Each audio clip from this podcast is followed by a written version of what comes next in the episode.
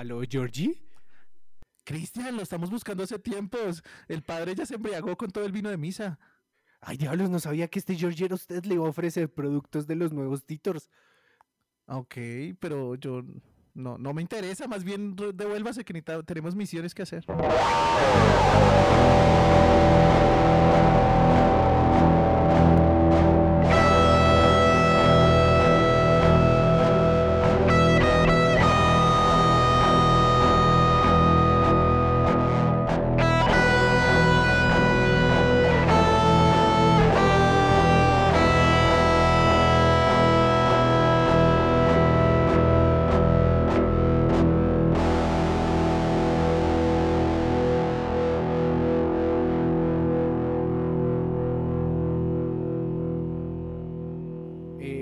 Darse cuenta, ni siquiera los demonios se cansan de las super ofertas que ofrecemos en Titors.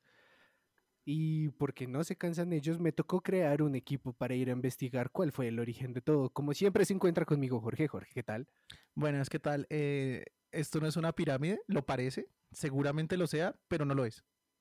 Es una pirámide de verdad, no como las que te estafan. Esta sí es de verdad. Esta sí es de verdad, eh, tiene tatuaditas cosas chéveres y, ¿sabes? Como que siento que hay algo de mi genoma humano ahí.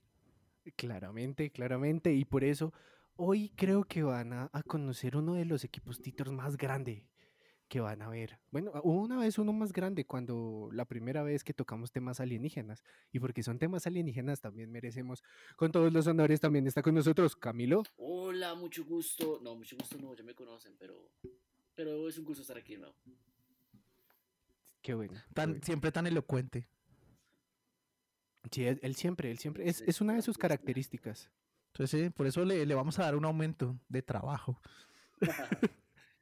Y hablando de aumentos, hay alguien que no tiene un aumento de tamaño. También está con nosotros David.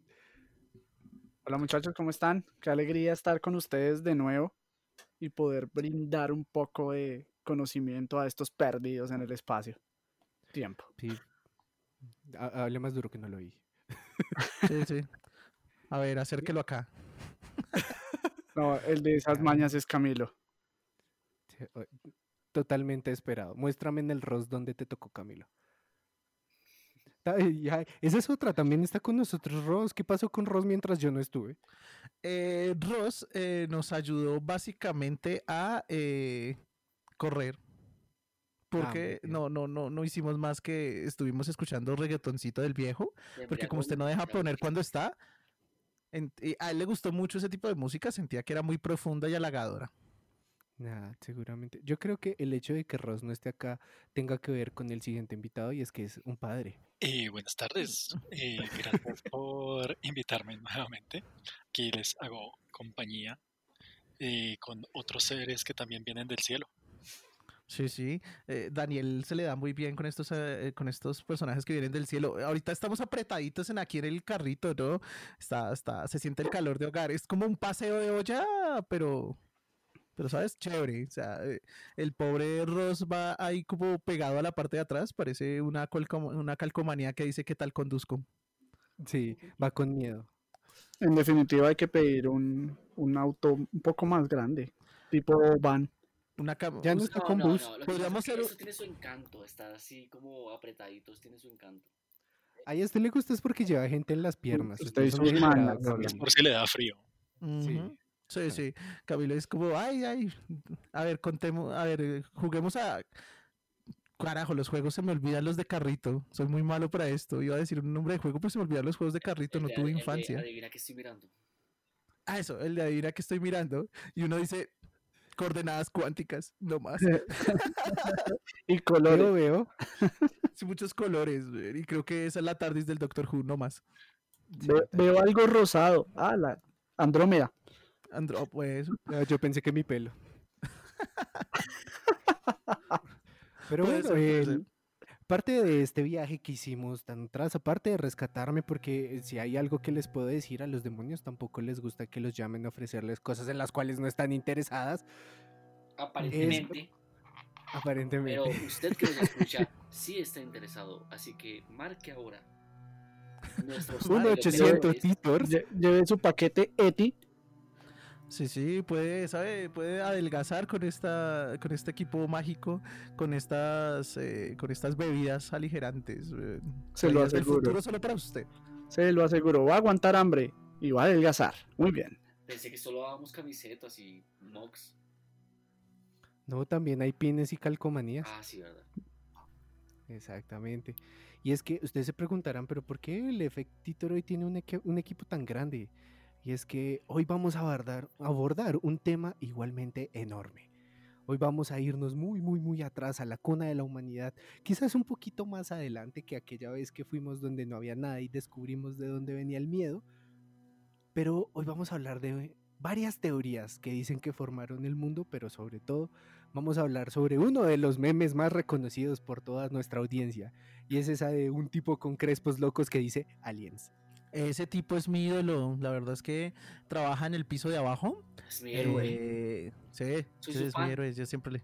Yo le dije, hey, debería poder hacerme su peinado, pero no, no me da, necesito demasiado fijador y no puedo costear eso con mi sueldo de, de practicante senior. Diablos, hay practicantes, señor. Tenemos, tenemos que hablar bastante de cómo funciona esta organización. Hay problemas, bueno, sí, hay problemas. Creo que esto O está sea, lleno de practicantes. Deberíamos hacer como hacen las, lo- los coros celestiales. Yo podría hacer un coro 1, coro 2 o algo así. Hay que aprender Sí. de ellos, hay que aprender. Arca Sí, practicante. su subgerente de intendencia. Subgerente administrador junior regional.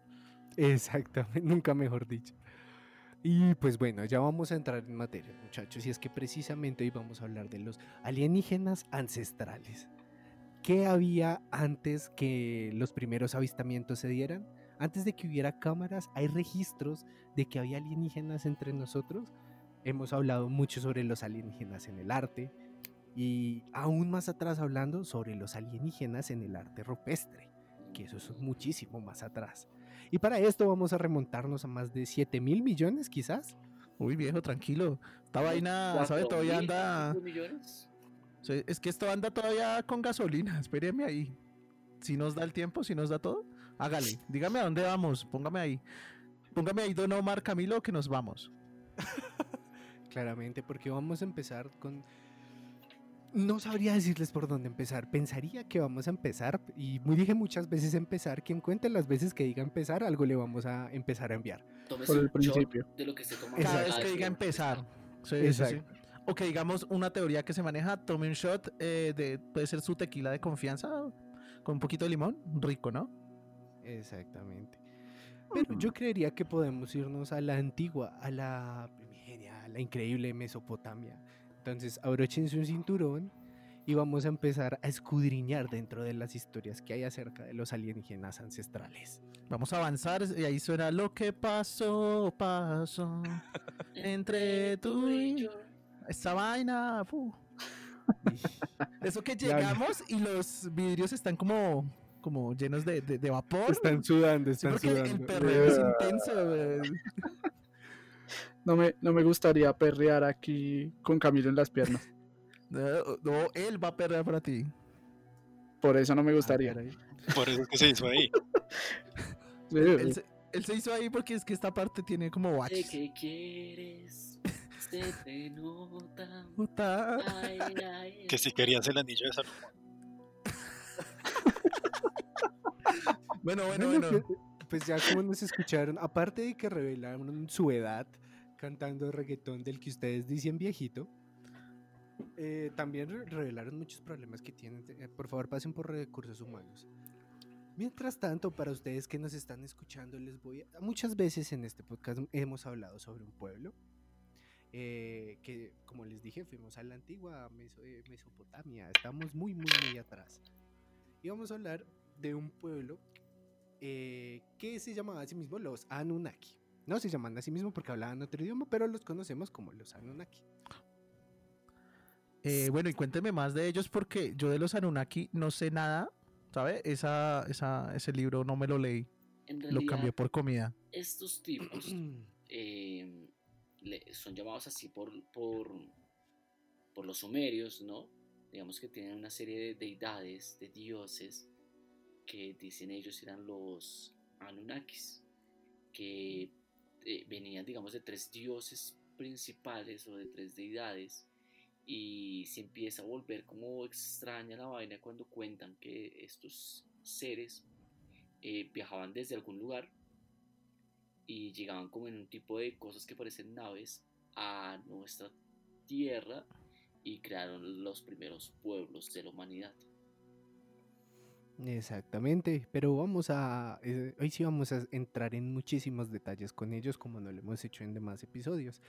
Y vamos a empezar por su nombre, Anunnaki, que traduciría para nuestro burdo español suramericano los hijos de Anu.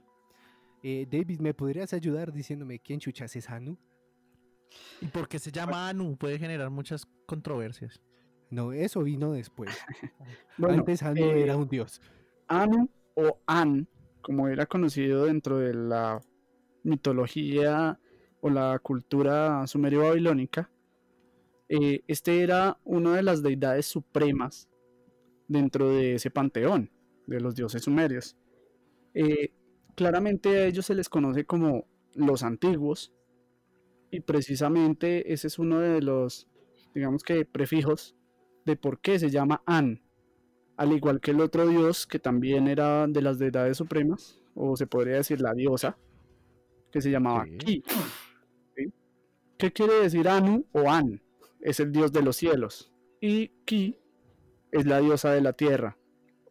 Pues su misión básicamente era como decretar o, dar el destino a toda la humanidad.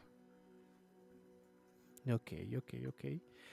Eh, bueno, ahí ya tenemos una de las descripciones. Vamos a entrar un poco dentro de su mitología.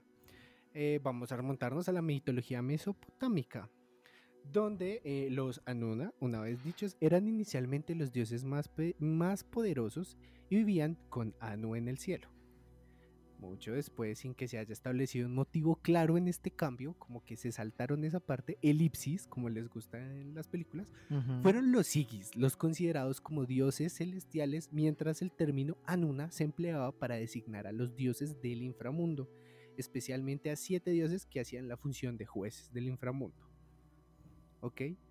Entonces, ustedes dirán, hasta ahí me pueden contar cualquier historia que cualquier civilización antigua pudo haber pensado acerca de cómo ellos veían la concepción del mundo, ¿verdad? Pero la cosa se pone aligeniosa cuando hablamos acerca de dónde vienen estas deidades, ya que originalmente pertenecían al panteón de la ciudad de Nippur del planeta Nibiru. Nibiru, ¿no? Se supone, incluso ahorita en estas épocas se ha hablado mucho. Ah, eh, hace un poquito estaba bebiendo con una amiga y me dijo, no demora en Nibiru, Nibiru en aparecer. Y yo con cara de, creo que necesito beber más para entender esto. Bueno, lo que pasa es que últimamente con uno de los tantos planetas que se han descubierto, a uno lo llamaron Nibiru. ¿Sí? Puede que sea coincidencia, puede que sea... Ahí sí, claro, las planeta. coincidencias no existen y lo sabemos en este podcast. Eh, eso es cierto. Eh, yo también creo que ni las coincidencias ni las casualidades existen. Pero pues casualmente eh, le pusieron este nombre. le pusieron No este nombre, no sabemos obviamente las razones. Pasan las cosas. Sí, pasa en las películas. Pasa en la Pasa, en, pasa en un canal que no vamos a mencionar. Exactamente. Entonces, vamos a hablar un poco de Nibiru. Como ya saben, pues Nibiru también fue normado en el nombre de un planeta. Sabíamos de la existencia de este planeta por la historia. Y aquí sí creo que voy a necesitar ayuda del padre. Porque Nibiru para los babilonios era un cuerpo celeste asociado con un dios. Padre, ¿le suena el nombre de este dios que se llamó se Marduk? que se llamó, sí. Aparte de ser una banda de black metal, ¿si es de black metal? Sí, sí, sí, y es buena, es, es- es bien hardcore. Sí, Está sí, Exactamente, sí es, sí es black metal. Pues Marduk que era el es... rey de los dioses, ¿no? El padre Exactamente, soberano. El exactamente. guardián del norte. Venga, pero padre, eh, que, que Marduk era malo o bueno o era así como normal. Mm, ¿Sí, ¿Sabes? Yo Pues- soy normal, o sea, como buen tipo o mal tipo a veces, pero hay dioses que, ¿sabes? No se andan con mamadas y están... Yo creo, yo creo que eso se puede dar a la interpretación. Sí, o sea, no, no existe ni el bien ni el mal, o sea, solamente en la en la que en la mitología cristiana lo dividimos así de de duro, pero el resto es un gran gris. O sea que, ¿y. Marduk qué, qué- qué- qué hizo en esa mitología? O sea, ¿el man era el, el teso de tesos, el, el- el rey de reyes, señores? Eh, pues, pues, a ver, yo creo, perdón, perdón, acá meto la cucharada antes de que el, el padre nos dé su opinión, pero creo que es una cuestión de interpretación y para que les quede más sencillo, les voy a dar un poco de contexto, si les parece. Sí, me gusta el contexto. Entonces, ¿le gusta el contexto? A mí no, a mí sí, dos, dos sorbos de sopa y mano a la presa. Creo que no estamos hablando de lo mismo. Continúe. Marduk, dios babilonio primogénito de Ea, fue el soberano de los hombres y los países. Aparece mencionado en, ojo con esto, el código de Hammurabi, donde el propio Hammurabi declara que Marduk es el sirviente diario del templo. Es el padre de, es el padre de Nabu, dios tutelar de la escritura, hijo de Ea, y Nisgurzak, consorte de Sarpunintu y heredero de Anu. Ojo a esto, heredero de Anu. No se les sea, olvide quién era Anu. O sea, heredó el, el Anu. Exactamente. Y aquí viene una de las interpretaciones que se le empezó a dar para tener como la eh, Con vista actual. Exacto, con notación. En el sistema de astronomía, Júpiter estaba asociado con Marduk durante el periodo de Hammurabi. Todos sabemos qué pasó con Júpiter, después con los griegos y después con los romanos. Sí, sí, sí, tenemos idea, pero Exactamente. Entonces, eh, hay muchísimos templos que hoy en día se sabe estaban dedicados a Marduk. Como tal, este es el punto en el que la parte que todo el mundo decía puede ser cualquier cosa, empieza a enlazarse con verdaderas deidades que fueron seguidos por pueblos antiguos. Y aquí es donde, sí señores, empezamos a hablar de aliens. Ya estoy, mejor dicho, aquí, aquí empiezan a aparecer los grises, los moraditos y todos los de, o sea, aparecen como, como fichitas de comer, como, como, como esas gomitas de osos de colores. Sí, aquí ya empezaron todas las formas extraterrestres de todos los colores y sabores. Entonces, eh, como les había dicho, hay muchísimas connotaciones esotéricas, estoy haciendo comillas, entre Nibiru, estas deidades, y lo que pues llamaríamos en nuestro caso de hoy alienígenas ancestrales. Ahora, ¿por qué? Se preguntarán Aliens. ustedes en su casa, ¿por qué? Aliens. ¿no? Exactamente. ¿No se supone? Sí, claro, tiene que ser. La respuesta a todo es aliens. O, o, o, o, o 13. ¿Qué? o Plutón. O Plutón. 42, ¿no? O, o 42. Ah, sí, es 42. Ah, Yo Dios, trece. Dios. ¿De qué, de qué me perdí? ah, el chiste del 42. Es- Ah, La respuesta a todo. La respuesta a todo es 42. exactamente. Pero bueno, Bueno. después, después eh, desenrollamos un poco en futuros podcasts el, el tema del 42. Entonces, bueno, como ya les di un contexto más o menos de dónde vienen estos términos y demás, vamos a, por favor, aprieten el acelerador de nuestra máquina del tiempo y vamos a ir más o menos al siglo XIV. Hágale, ya estoy prendiendo ahí. Lo que pasó, pasó. Listo, llegamos. Y listo. Entonces, Lo, sí, es- no alcanza usted a perrear fuerte, o sea, solamente como que la bajadita y la subidita toca para otro, para otro viaje. Perfecto. Entonces, una vez acá, vamos a ver a este grupo de arqueólogos que en estos momentos están por descubrir decenas de tablillas de arcillas babilónicas antiguas.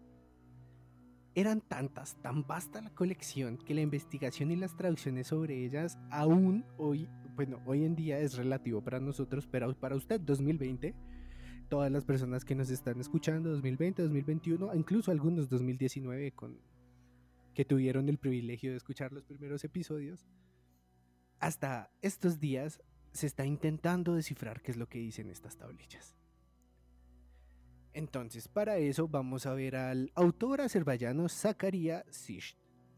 Es- él escribió un libro que promulgó traducciones de 14 tablillas específicas relacionadas con Enki, el planeta 12, en donde afirman que los antiguos sumerios dijeron que los Anunnaki provenían de un planeta mítico llamado Nibiru. Nibiru, según él, tiene una órbita alargada de 3.600 años. Cuando Nibiru estuvo cerca de la Tierra en un momento lejano, los Anunnaki decidieron acercarse al planeta hace más o menos a fechas de hoy 450.000 años, aterrizando en Sumeria. ¿Hasta ahí todos claros? Pues claridad frente a esto es complicado, pero digamos que estoy siguiendo el ritmo. Sí, o sea, ¿han entendido la historia? Sí. ¿Hay alguna duda? ¿Tenemos que devolvernos? ¿Volvemos a ver las tablillas? No, no, no, no, no, no, no, no. Yo ahí sí como dice el man que no estudia un culo. No, profe, todo sin preguntas. Que solo desbloquea el, el- el audio en Zoom para decir, sí, profe, se le escucha. Ese soy yo. Exactamente. bueno, pues una vez eso, les hago yo una pregunta a ustedes. ¿Para qué se acercaron hace 450 mil años? Para preguntar la hora. Dar vida. Eh, las historias dicen que ellos necesitaban un recurso, un mineral que había aquí en la Tierra precisamente. Y pues cabe aclarar que en esa época ni siquiera el humano estaba eh, eh, en la faz de la Tierra. Pero pues, ¿Todavía había dinosaurios? ¿Por qué quitaron los dinosaurios? no, no sé, quién sabe, de pronto ya no estaban los dinosaurios tampoco y ya estaba el planeta Tierra deshabitado de, de estos seres. No sé, hace 450 mil años pues yo no existía, así que no sé. ¿No habían nacido? No, no, no, todavía no. Ni siquiera mi primera vida. No, ok, ok, ok. Pues sí, efectivamente, necesitaban oro, adivinen para qué. Eh, para hacerse unas cadenas bien chingonas. Pues Obvio, dije, había un alza de. Había un alza de discos de rap. y Yo- pues yo- El oro estaba muy Yo- necesitado para, eso. Para colgárselos sí. en el cuello.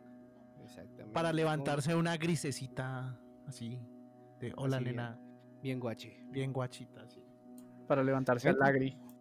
Como lo decían, necesitaban oro para reemplazar la atmósfera de su planeta. Pero no podían Para extraerlo ellos mismos. ¿Cómo? Para reemplazar la atmósfera. Exactamente. Reparar. Reparar la Ah. atmósfera de su planeta. ¿Y por qué no Pero había un extraer? problema. No podían extraerlo por ellos mismos. Razones, aún hay muchísimas que están sin respuesta. Algunos dicen que era por la misma, eh, el entorno que se estaba desarrollando en esos momentos en la Tierra, que ellos tuvieron que hacer muchísimos cambios. Pero el punto, y a lo que sí llegan muchas de esas tablillas, es que su solución fue, y ojo acá, Padrecito, le digo, por favor, siéntese porque lo que va a escuchar puede que lo haga cambiar la sotana por una de estas camisas del efecto Titor. Eh, esperemos que sea así. Esperemos que sea así. Y es que ellos mismos crearon una raza de seres llamados humanos para que trabajaran por ellos. Ustedes me Pues, preguntaban cuál era la posible razón. Y yo creo que la posible razón es la que tenemos todos. Pereza. Mira, pues nada más. Sí, marica, pues ¿cuál es la razón? Eh, vamos a sacar oro. Uy, pero es que el oro está tan al fondo de toda esa piedra. No, qué pereza, man.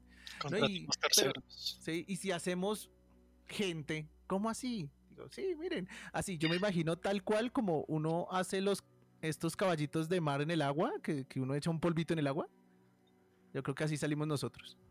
Ahorita Ah, como el de hecho- Attack. De hecho, según la cultura eh, sumerio-babilónica, eh, nosotros venimos de la carne de Marduk y el aliento de Tiamat, que son dos de los, pues obviamente Marduk Curious, que es el dios de dioses dentro del panteón cósmico, llamémoslo así, o los nuevos dioses, y Tiamat, que era, era y es, eh, pues reconocida como uno de los grandes dragones dentro de la cultura draconiana.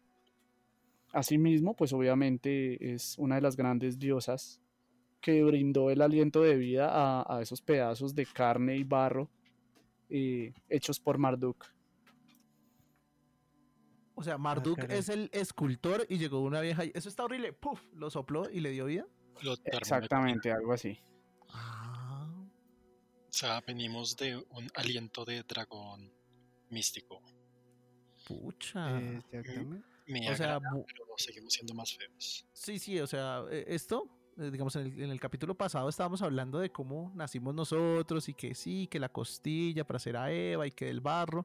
Esto se asemeja porque igual siempre ha- muchas de las culturas hablan de que nosotros venimos del, de un barro, no sé, de la tierra, ¿no? Exacto. y que algo nos da vida. En este, pues en el caso de judío-cristiano es, es, es, es- es Chuchito que dice, bueno, pum, te doy vida, pero en este caso es un dragón así bien mamalón, místico, espacial, que está, Sí. está, está chévere. chido, si la me verdad, preguntan. sí. Sí, suena cool, güey, Suena, ¿sabe? Aliento de dragón. Y salgo yo ahí, trabajo Daenerys. Targaryen. Como si ahora sí, cabrones, les van a faltar manos para pelarme las malditos alienígenas. Pero creo que no abordó lo suficiente. Si es así, imagínese, por el otro lado, Jesus le quitó una costilla a un hombre y después le dio la libido de 800 caballos porque él solito al parecer pobló la tierra. Sí, yo me imagino la libido de este muchacho. O sea, la judeocristiana. Aparte que los judeocristianos tienen moral cuando les conviene, ¿no? Es como. O sea, que tuvo sexo con sus hijas. Cambiame de tema. Pues es que, pues es que ahí, es, ahí es teoría de- cuando dicen. De que. Caín se- siguió andando y se encontró con los ángeles caídos y se pudo haber reproducido con estos. O sea, que nosotros somos hijos de Caín con, con otros eh, demonitos. Probablemente. Puede O sea, me estás diciendo que puede que mi tatara tatara tatara tatara bisabuela sea Lilith. No, No. no, muchas tátaras No, más atrás, pero muchísimas. exactamente. Yo- Pero muchísimas No, pero ser.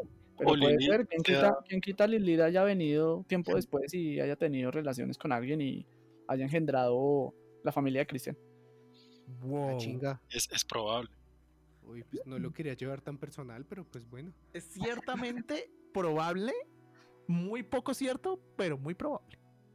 Exactamente. Además, estamos en una época en la que hay que pecar para, para justificar la, el sacrificio de Jesucito. Hay que pecar para que. No, Sí, sigamos claro, hablando de porque si no aliens porque me, Sí, confunde. Si no, si no, el man murió por nada. Sí, sí murió por nuestros pecados y no hemos hecho nada. ¿Qué, qué pedo? Pero bueno, ya, perdón padre, si lo hicimos sentir incómodo. Qué pena. Qué pena por tan poco. No hay problema, continúa, hijo mío. Este muchacho me agrada, es un padre así bacano. Ojalá lo canonicen a este Que muchacho. viene, es que viene del futuro. Eh, allá en el futuro, la, el- yo me imagino que el Vaticano es mucho más abierto en, en varios sentidos. Ah, caray. Ya no solo da, sino recibe también. Y finalmente Batman para que tenga sentido el nombre del lugar. Finalmente, Ah, Ah, ah, ah, se respondió todo. no, o sea, parece que debería estar Batman para que tuviera sentido. El Vaticano. Oh, wow. Blow mind, Dios. Quiero decirle a todos nuestros oyentes que empezando este episodio, Camilo tuvo la osadía de llamarnos ñoños y vean las cosas que dice él. Juzguen ustedes, yo no voy a juzgar. ¿Quién es uno para juzgar? Dirían por ahí. Sí, yo no voy a juzgar. Juzguen ustedes, por favor, en los comentarios y digan quién es más ñoño. No, yo que no, fueran hijos de Dios. audiencia, yo no soy ñoño. Ay, ok.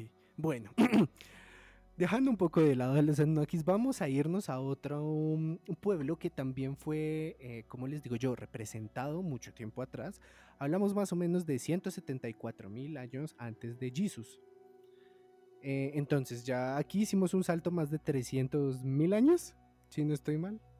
¿Cuántos años? 300 mil. Es, es- es- es- sí, más Pues o menos. si fuimos a 150 mil, sí. Sí, porque sí, Y- sumemos. Exacto.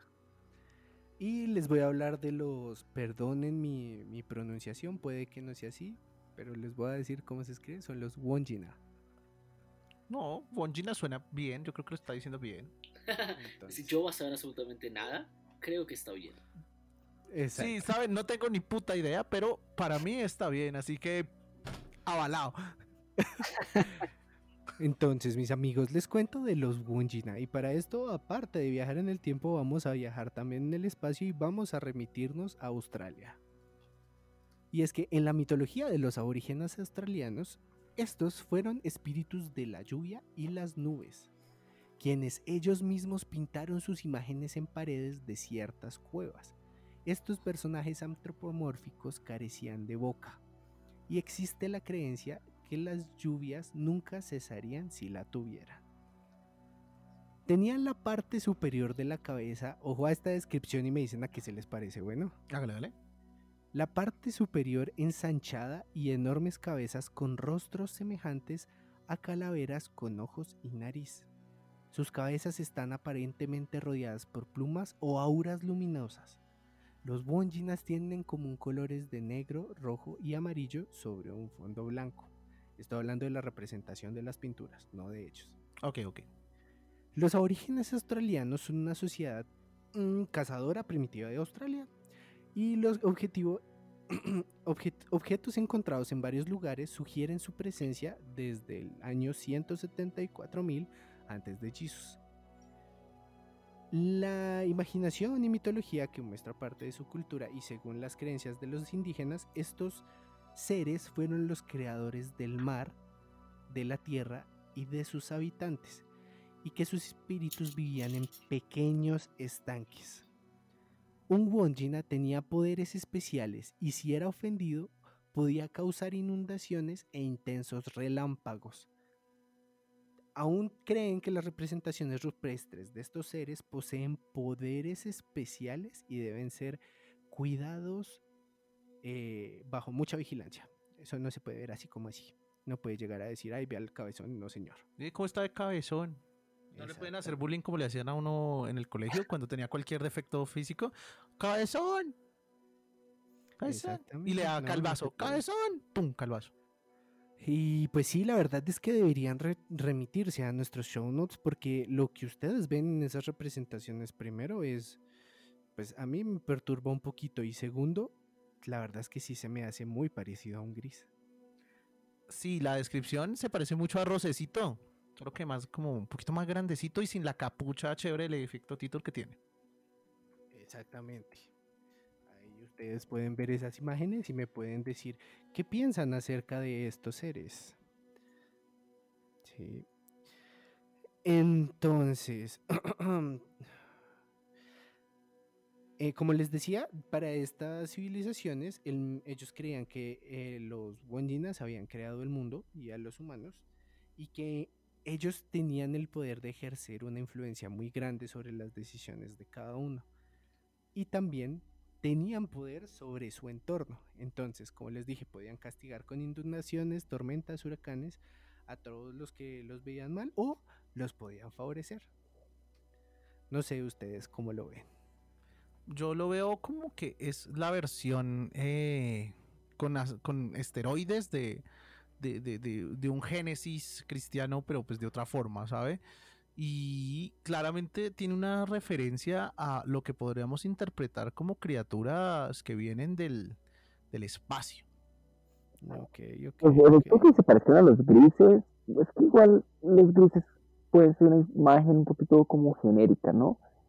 O sea, no sé, son muy semejantes a los humanos, digamos que darles una forma o, o realmente encontrar esa anatomía tan diferente, tan em, como, como algo que nos indique como, ok, ellos están representando algo que no es humano, no es que ellos dibujen así, no, es que esto es otra cosa no humana que en muchos lados se han encontrado, ¿sabes? Como que esa diferencia entre un humano dibujado y por el mismo pueblo otro ser eh, parecido, pero que claramente no está representado igual, o sea, no es humano.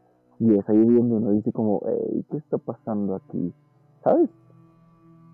Sí. Como que yo no sé, Algo no cuadra. sí, como que no sé si en Australia lo hacían, no, no tengo esos conocimientos si en Australia hacían los, los Wendigan o como se llamen, y a la vez eh, hacían otros humanos, pero sí, sí he visto que en estos em, como pinturas rupestres en, en Australia, sí hay cosas que me empiezan a decir como wow, y son como cosas que parecen naves espaciales, y ellos con un tipo de traje que, que usan cuando están como en sus viajes, ¿sabes? Como que no los representan así todo el tiempo, pero en algunas representaciones parecen tener eh, trajes raros, eh, cosas raras en la cabeza, lo que decían como esas auras y plumas.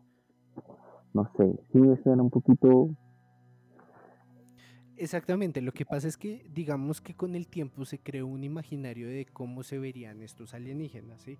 Hay muchísimas teorías que vienen desde la ficción de cómo se verían realmente y hay otras que pues digamos y hago comillas pueden tener una base científica, por así decirlo, o al menos de que alguien vio algo, ¿sí? Entonces ver una relación dentro de lo que tú conoces ahora como si era un alienígena con una pintura de hace 170 mil años, pues sí te da como, hey, aquí, aquí hay algo raro, aquí huele extraño, no les huele como que nos, nos quieren decir algo. mm, Como, como, como que no sabemos todo el asunto, como que todavía no sabemos quién es mi, mi papi ni mi mami.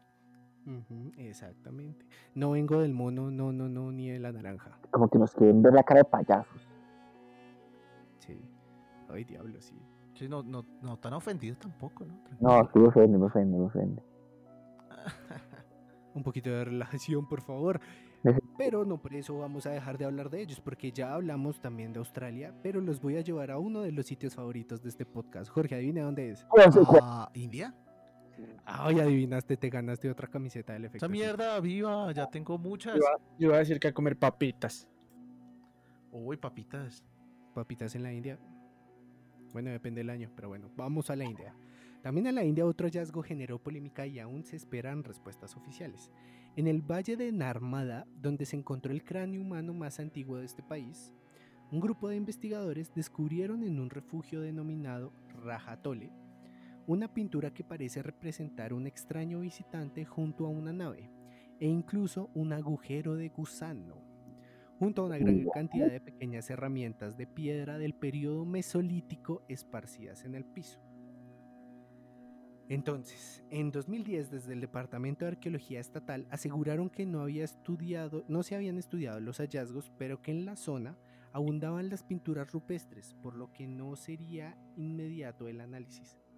Una década después, o sea, el 2020, todavía no se realizan estudios sobre la veracidad ni el contenido del paraje. Ahora, hay que tener en cuenta una de las cosas que es bien, está una figura humanoide que no puedes decir realmente que sea, puede que si hubieran querido retratar un humano, pero pues a no, no a todos se nos da bien eh, hacer esto del 3D en el papel, mucho menos en una piedra. No, no, pues no, dibujando es un fracaso. Eh, si a mí me ponen a dibujar eh, bolitas y palitos, o sea, también hay que ser comprensivos. Esas cosas que le ponen a dibujar son muy sugestivas. Eh, sí, sí, yo casi siempre tienen más palos que bolitas. Pues es, es raro. Eso habla mucho de ti, Ala. Es que va a ser mi. Ya tengo una psicóloga, no necesito otra, gracias.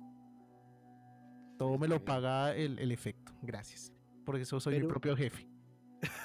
más, más interesante esa pregunta, de esa pintura, más allá del eh, humanoide que está ahí representado, es realmente hay una nave. Y una nave como no se puede eh, decir, no, eso se puede representar como otra cosa. No, eso es una nave. Es un platillo. ¿sí? Es un platillo. Y lo otro, pues es una representación de algo que no tuvo imagen hasta hace poco. Y es un agujero de gusano. Eh, no, no, no tengo bien en la mente eh, la imagen que vos nombras. Es un cono en paralelo. Ah, pues sí, sí, parece un hijo de pucha chingado de, eh, de hoyo de gusano. Exactamente. Bueno, Son hoyo no, cosas que agujero. uno pensaría en una pintura rupestre datada de. Es que ni siquiera ir tan lejos. O sea, es que nada más que te digan 100 mil ya dirías como, ey, ey, ey, un segundo. Ahí todavía estábamos peleando con palitos y piedritas. Ah. Entonces, ¿por qué me estás dando una representación de lo que ahora conocemos como un agujero de gusano? ¿Y por qué me estás dando una representación de lo que es una nave espacial? La otra es que estos, estas eh, figuras siempre me llaman mucho la atención porque eh, coexisten de cierta forma con otras culturas que están en otros tiempos y en otros espacios. Entonces, digamos, en algunas pinturas rupestres, digamos, en, Lat- en- en Latinoamérica, también se ven, bueno, digamos que estas ilustraciones amorfas de, lo que parecen seres humanos o más cercanos a los grises y muchos tienen estos ojos negros, ¿no? Sí, exacto. Es, un, es que es a lo que voy, porque hay un imaginario estándar de un ser que se supone no existe.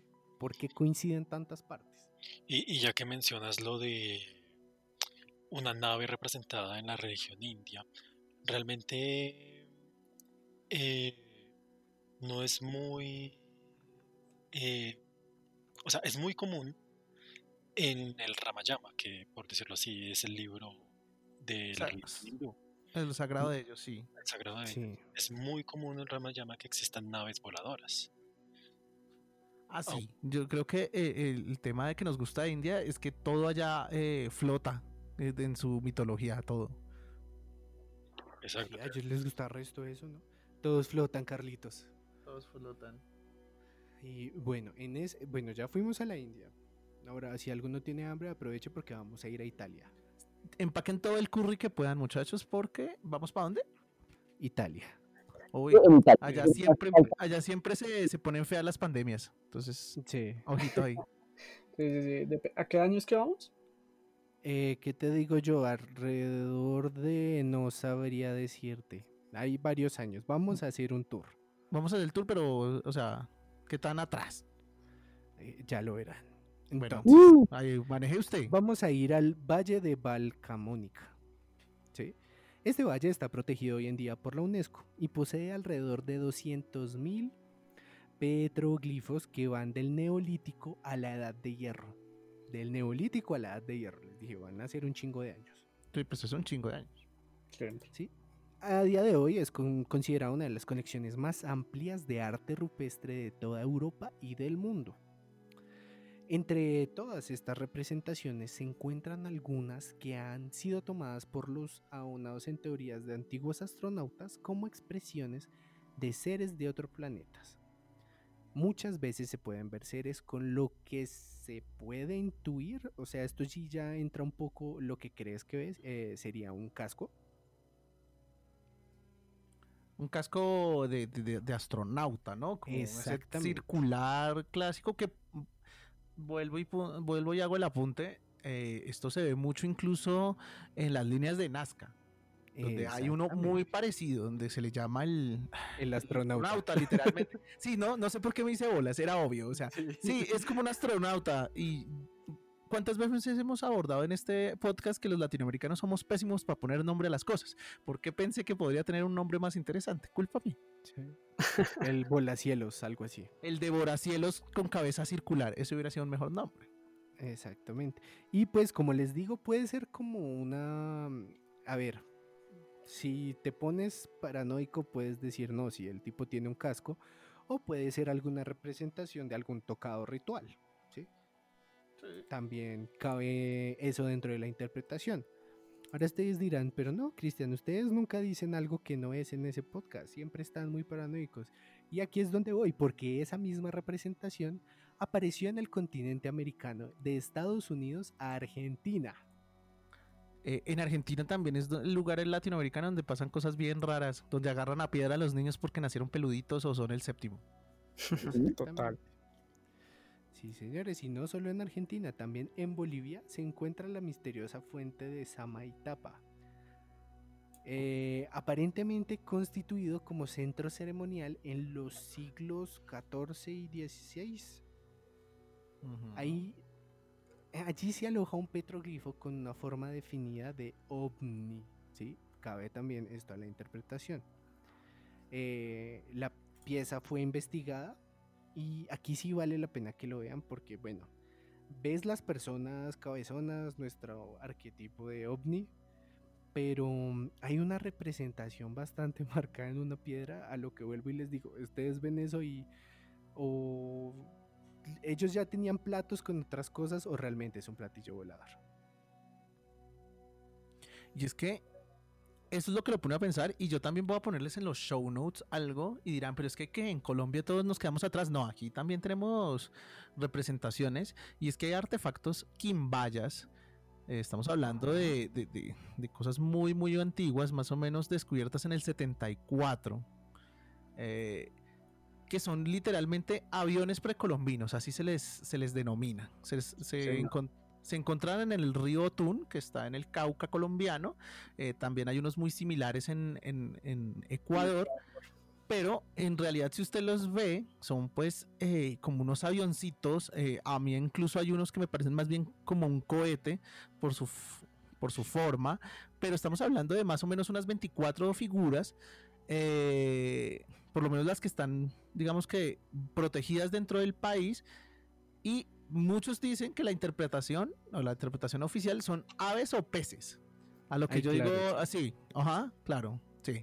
O sea, no, no seas pendejo, güey. O sea, eso no se parece a un ave. Aparte que si usted ve las representaciones eh, de los quimbayas, los quimbayas eran maravillosos orfebres. Por lo menos eso sí, aquí en Colombia eh, se nos daba muy bien moldear el oro en, ese, en esos momentos, como para que salgan con, con, con ese tipo de cosas. Ahora bien, eh, eh, lo que sí discrepa un poco es que no tienen las formas clásicas de, de, de platillo volador, que era lo que uno esperaría, sino es más bien como de un avión eh, moderno. Estamos hablando como un avión de pasajeros o algo así. Cuando las pongamos en los show notes se van a dar cuenta que, pues, uno, están en oro. A todos nos interesaría tener una de esas. Pero eh, tienen esa forma como de, avi- de avión moderno, como de un Sí, como de avioneta. Boeing, como de Como de avioneta. Ajá. Entonces, eh, pues bueno, Incluso, incluso como un caza. como un caza puede ser también, o sea, es un avión en todo sentido, o sea, es que no hay forma que no. O sea, no sé si esto más bien sea podría relacionar como con un Not Parts o algo así, por lo que te digo, no, no sé si sea relacionado con el tema de aliens, pero sí es algo que está representando algo que no pudo existir en su tiempo. O sea, yo no sé qué habrán visto ellos para representar un avión, pero de que es un avión es un avión, eso sí está clarísimo. Pero Tal cual. Exactamente. hace muchos años, estamos hablando de hace unos 20 años, en un canal muy conocido en Colombia, en Canal Caracol, tienen una franja en la que apoyaban investigaciones de, por ejemplo, la Universidad Nacional, universidades distritales o inclusive universidades privadas. Y una de ellas era de, se llamaba como el primer astronauta colombiano, un tema así, no recuerdo el nombre que tenía. Y la investigación arrojó a un grupo de estudiantes a una zona, eh, digamos que Colombia por su mm, territorio geográfico tiene partes de difícil acceso. Uno de ellos es tierra adentro, que de hecho los españoles dudaron, creo que ni siquiera lograron invadirlo como tal, fue mucho tiempo después que descubrieron eh, como ese asentamiento indígena desde donde los atacaban. Eh, que se llama tierra adentro, o tierra perdida, algo así le puesto. Mientras que entre, entre esos pueblos, estos investigadores que ya tiempo después eh, hubo como algunas zonas de acceso que igual no son transitables, o sea, no, tú no puedes ir así como en un carro o algo. Mm, encontraron, hay, hay una, una cultura, una, ¿cómo se diría? Una ci- civilización que adoraban como al dios jaguar, digamos que es reconocida por esto, digamos que eh, globalmente tenían una escultura gigante de un jaguar, pero lo verdaderamente interesante es que a los pies de esa montaña que tenía como esa forma de jaguar, tenían varios eh, pinturas rupestres o más bien como tallados dentro de, en la piedra y uno de ellos es un mapa espacial. Básicamente Ah, tienen el, no un mapa espacial, sino el, el este solar, ¿cómo se llama? El sistema solar, Sistema solar. con un Sistema. planeta extra a los que nosotros, digamos, que tenemos identificados. Aparte de ellos están estas figuras que ya todos pues conocemos y hemos habl- hablado un poco, de esas figuras como precolombinas, que tienen como trajes voluminosos y cascos grandes que no corresponden a la época, porque aquí no se utilizaban cascos, no se utilizaba nada que protegiera la casa como tal, sino que máximo tenían eh, un collar de oro, digamos que todo, sí, la vestimenta en Colombia era de oro, pero no se utilizaban, digamos, como cascos o armaduras, no era la idea. Pero estos dioses o estos seres que mostraban conocimiento, sí lo tenían. Entonces, digamos que aquí, lastimosamente, ese, el presupuesto para apoyar las investigaciones no es mucho, el gobierno no da dinero para que se pueda seguir investigando y descubriendo estas cosas, pero eh, esa franja que, de hecho, era un programa que daban como a la una de la mañana, ¿saben? Como que era obligación para tratar de que no pagaran impuestos los canales, pero tienen esa franja y, y me encantaba verla, entonces, bueno, aquí también existen muchas pruebas de eso que hablaban, o sea, aparte de las que estaban mencionando. Exactamente. Y es que no solamente hablamos de Sudamérica, como hemos visto también en nuestro capítulo de los O-Parts que los mencionamos, eh, México también tiene muchísimas cosas para mostrarnos. Y es que mm, hace unos años, 2017, se encontraron unas tablas de jade con representaciones que les, les voy a describir esto. No sé si recuerdan, pero en la mayoría de los calendarios aztecas, creo que son. ¿Mayas? eh, sí, no sé si son aztecas o mayas, pero bueno. en- no quiero entrar a, Culturas premexicanas. Exacto, no quiero entrar a ofender a nadie, pero eh, no sé si tienen muy claro cómo es eh, la parte gráfica, o sea, la forma en que ellos se describen a ellos mismos, ¿sí? Que tú ves una representación y dices, mira, esa es una persona. ¿sí? Tú dices, esa es una persona. Ahora, en la tabla de Jade que pueden ver en los show notes, ves la representación de la persona y ves algo que evidentemente no es una persona. Y que recae otra vez en nuestro arquetipo de lo que sería un gris. ¿Ustedes qué piensan de esa? Esa, esa es llamativa precisamente porque yo creo que incluso yo muchas veces que la veo digo, esa hijo de madre tiene que ser fake. ¿Sabes? No, yo lo pienso, ¿sabes? Porque es que es demasiado, ¿sabes? Me siento, me siento viendo Indiana Jones y la eh, calavera de cristal. Porque literalmente es un, un gris entregándole un- como un huevito a, a un, eh, a un ser humano, porque ese sí se nota que tiene perfil de ser humano, aparte que se parece mucho a lo que ellos normalmente se ilustran a sí mismos, y el man le está dando como un, un- Huevo, sí. Un- un- una tucita de maíz, no, parece como maíz para mí. Es como una ofrenda, como... Sí, no sé. Ah, él está. Yo creo que sí, sí, él está. estaba haciendo como, ¿sabe? Como maíz pira, estaba haciendo, perdón, como maíz del asadito que hacemos aquí en Latinoamérica, que lo ponemos ahí en, en la parrilla y El se elote. Exacto, el elote le dicen en México. Entonces él llegó y dijo, ah, me estás entregando un huevo, pues yo te doy un elote.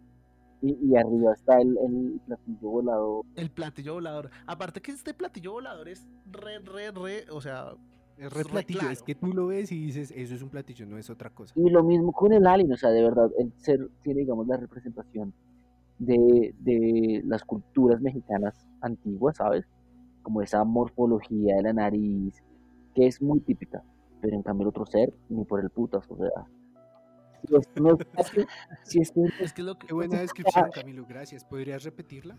Ni por el putas, yo le ayudo, yo le ayudo. Gracias. si esto no es falso, es prueba indiscutible de que antes se fumaban y viajaban duro con, con el Con peyote. Estos locos estaban mascando coca, pero ya mal. Uy, ahí- allá hay una planta que solo ellos tienen permitidos eh, consumir y es que es una locura. Entonces, yo no sé si consumían eso o, o es que carajo, nos llegaron aquí los aliens y nos dieron el conocimiento. No sé qué. Eso es Creo lo que, que es eso es lo que estamos debatiendo. Sí, eso es lo que estamos debatiendo. Porque hablando de cuestiones precolombinas y demás, podemos decir que los aztecas nos llevaban años luz Sí, sí. en, en cuanto a tecnología y desarrollo. Yo, yo había escuchado, y, y quiero traerlo a colación, no sé si sea real, pero yo había escuchado que los aztecas, eh, o no, perdón, incluso los mayas, estaban como en un punto en el que incluso habían hecho como operaciones eh, cerebrales. Ah, caray, mira. ¿Cómo fue eso? Sí, sí, sí, porque, o sea, habían indicios en algunos cuerpos encontrados que se habían hecho incisiones para sacar algo, no, no, no como las trepanaciones que hemos visto que era, bueno, entra cuchillo, sale la cabeza. No, sino que habían sacado tumores y que la persona después de, ¿sabes? Había cicatrizado y el hueso había sanado. No te lo puedo creer. Entonces, Eso fue un hachazo mal dado. Puede sí, ser cualquier cosa. un hachazo que le sacó un tumor. Exactamente. Pero, Pero bien lo dijo David, las coincidencias no existen. Ajá. Pero, o sea, remontándonos nuevamente a la imagen, esto puede ser relacionado con, pues digamos que con las, con los, con lo que se ha encontrado aquí en Sudamérica también, ¿no? Porque ¿Qué se ha encontrado? En Perú, en ¿Cosas Perú comunes? fue encontrada una ¿Huacas? calavera Nazca, por ejemplo. ¿Sí? Estas calaveras Nazca, Nazca pues, eh, eran elongadas artificialmente en vida, como para hacer ese el cráneo mucho más largo y, conecta demasiado a la figura que vemos ahí. O sea, ¿me estás diciendo que los nazcas y los incas se encontraron? Fue, ¿Me estás diciendo que hubo una reunión más grande que Avengers Endgame? Probablemente. Que, que es el, el, el- ¿cómo es el, el crossover más ambicioso de la historia? O sea, casi El que se mete. Jesús ahí. El crossover Sí. antes de los crossover. De hecho, si no estoy Mira. mal, en unas eh, inscripciones de pirámides aztecas hay estilo de dibujo egipcio. Exacto. Eso lo he visto, ¿sabe? Aparte que tienen ciertas similitudes, digamos que no es una calca, pero yo creo que el que habla Daniel, sí medio lo recuerdo, que es muy, muy parecido, que uno dice, bueno, esto es plagio.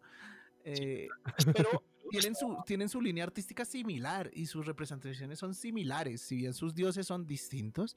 Muchas de sus representaciones son similares y volvemos al punto. Entonces, en este caso que lo hablamos un poquito en el tema de pirámides de Egipto, hablábamos de que, de que para hacer el conector cone- correcto, eh, habían similitudes en todas estas pirámides, no solamente por esa conexión energética o de los polos magnéticos, sino que sus eh, diferentes, eh, ¿cómo decirlo?, Eh, culturas estaban conectados también de forma profunda por el conocimiento que manejaban para esa época. Como que hablaban de las mismas deidades, por lo menos de forma similar, y que tenían conocimientos similares en muchos campos. Mira el hecho de convertir una construcción que se pareciera tanto.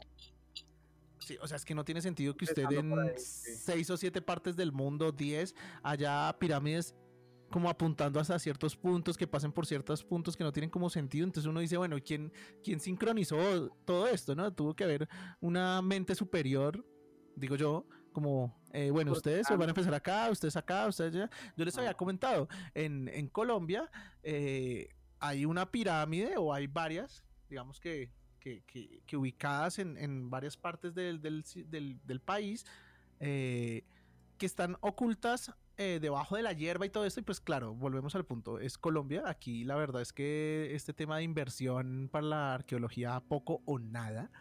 Entonces pues cosas súper chéveres como la ciudad perdida, que sabemos que es mucho más antigua que Machu Picchu. Eh, poco o nada se sabe de los extranjeros. Los extranjeros llegan acá como, pues, no sé, por lo obvio, por, por Cartagena, por Bogotá, eh, por la prostitución y por otras cosas. Entonces, pues, es, es complicado, por lo menos para nuestro país tercermundista es un poquito eso. Hola, chica show, chica show, chica show. Qué, qué terrible. Qué, qué fuerte, usted parece uno de esos que le consigue a uno el que el, el- el tour. Le tengo, le tengo el tour rosa vecino. Ay, el tu- bueno, ahora el, rosa azul turquesa. Ese, ese vale un poquito más porque es más arriesgado. El rosa vecina. Te- Tengo, tengo miedo, Esos- pero estoy también interesado. Los invitamos, es un tour de oler mesas. Pero Ay, bueno, yo quiero, yo quiero, para empezar a cerrar, abrir un, un debate y para eso, Padre Bendición, me gustaría hacerle una consulta. Cuéntame, hijo. Padre, su merced, ¿qué piensa de los seres de otros mundos? Mm, Pues dejo ahí la duda, porque seres de otros mundos significa que son seres del cielo, que es algo que se comparte en todas las religiones. Seres superiores que vienen desde arriba a darnos una bendición, a darnos un conocimiento. Entonces, eh, la posibilidad existe. Ok. Y dicho esto, le quiero compartir uno de los miedos más grandes que he inculcado en este podcast y que he buscado por cielo y tierra, porque si estos seres, que puede que sean una versión evolucionada de la humanidad, puede que sean superiores, puede que nosotros solo seamos una caja de Petri que se salió de control, ¿qué pasaría si bajo un extraterrestre y lo posee un demonio? Esa pregunta es Barájenme ese difícil. trompo. Es Barájenme ese difícil. trompo. ¿Es posible? ¿Es posible? ¿En algún momento hay una conexión entre esto que conocemos como el mundo espiritual y estos seres de otras dimensiones u otros planetas?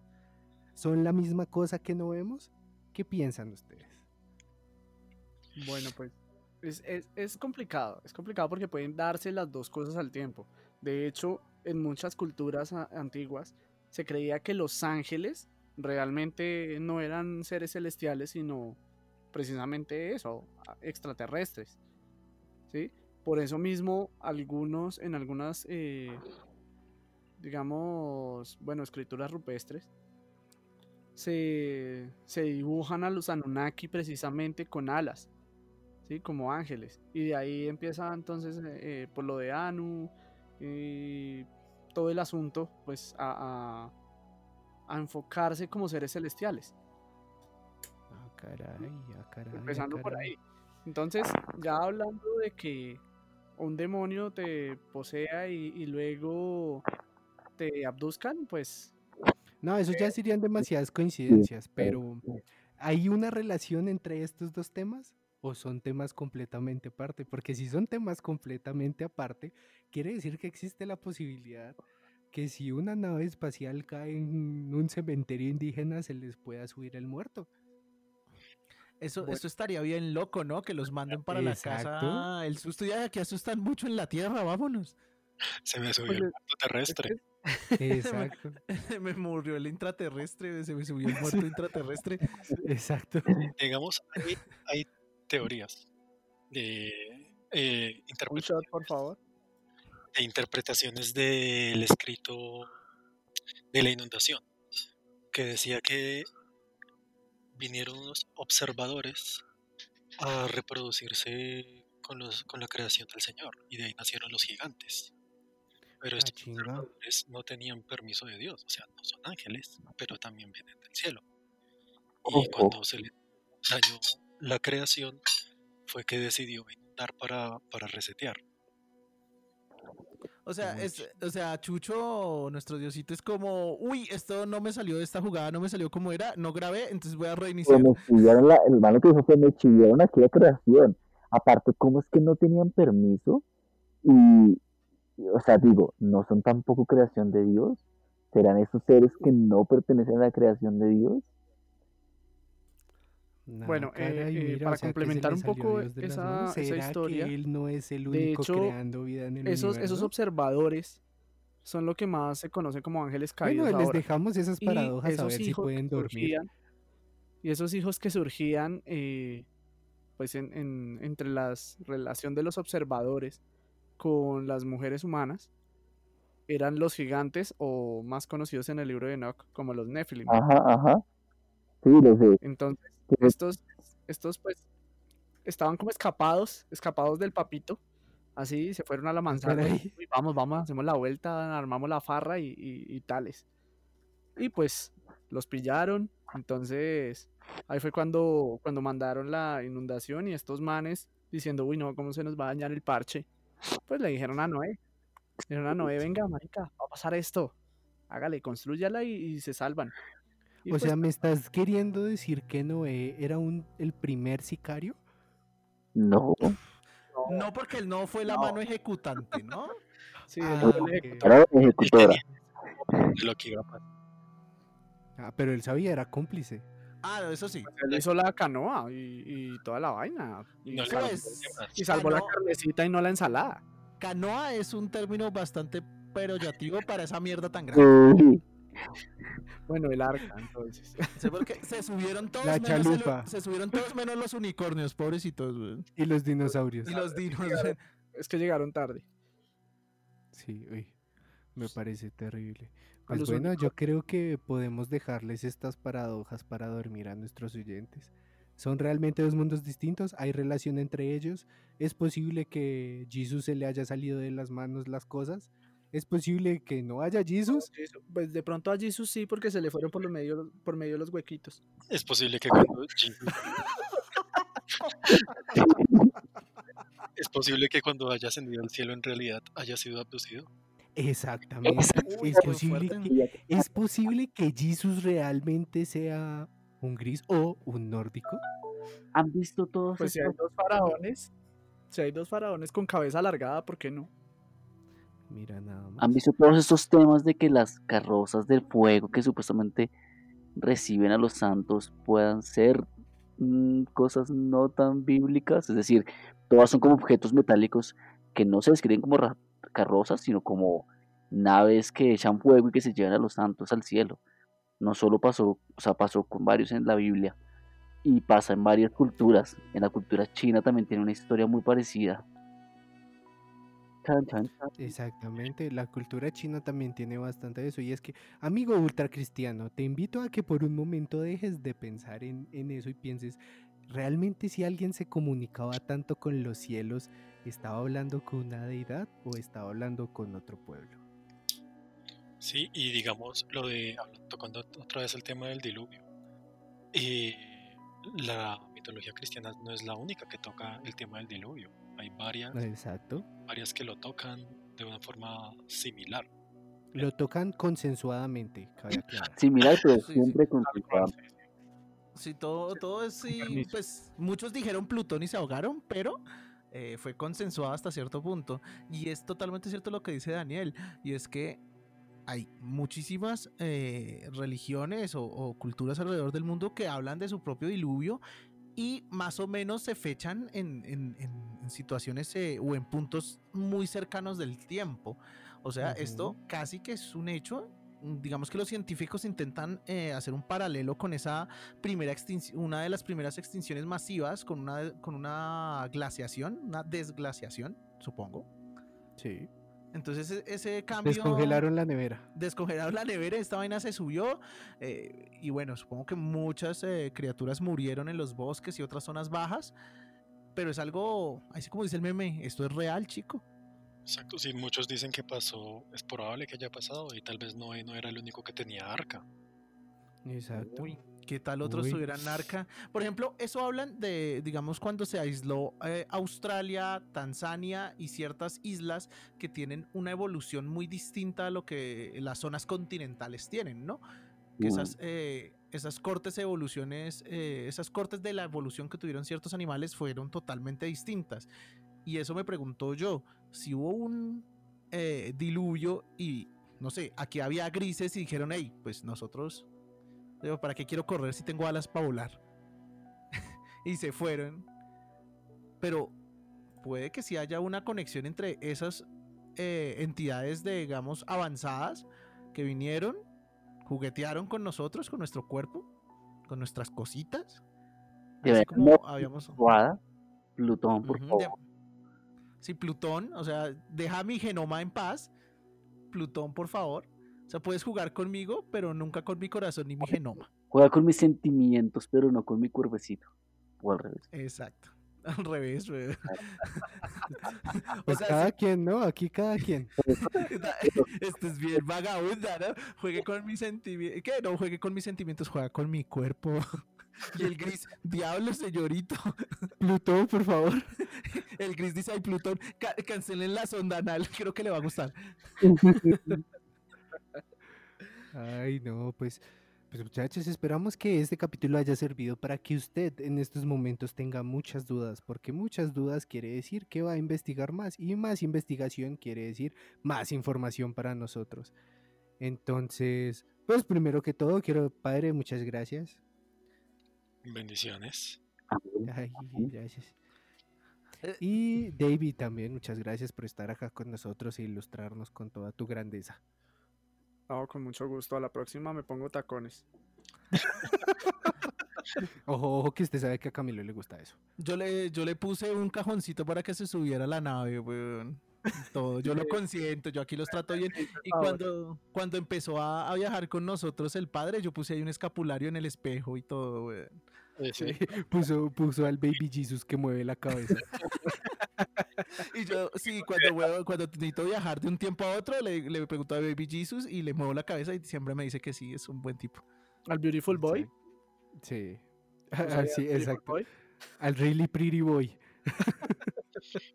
muchas gracias. Ay, pues, pues, pues no se les olvide que el efecto Titura es un podcast abierto. Si usted tiene una historia que nos quiera compartir, si eh, sabe algo más que le interesaría a nuestro público, no olvide contactarnos en Facebook como el efecto Titor e Instagram como efecto guion al piso Titor. No siendo más, muchachos, ¿tienen algo más que decir? Mm, No, yo no. Pues que no, que espero que dejen de jugar con mis sentimientos y mi genoma humano. Perfecto. Entonces, para todas las personas que nos escuchan, Plutón para ustedes y nos vemos el otro jueves. Chao. Chao. Adiós.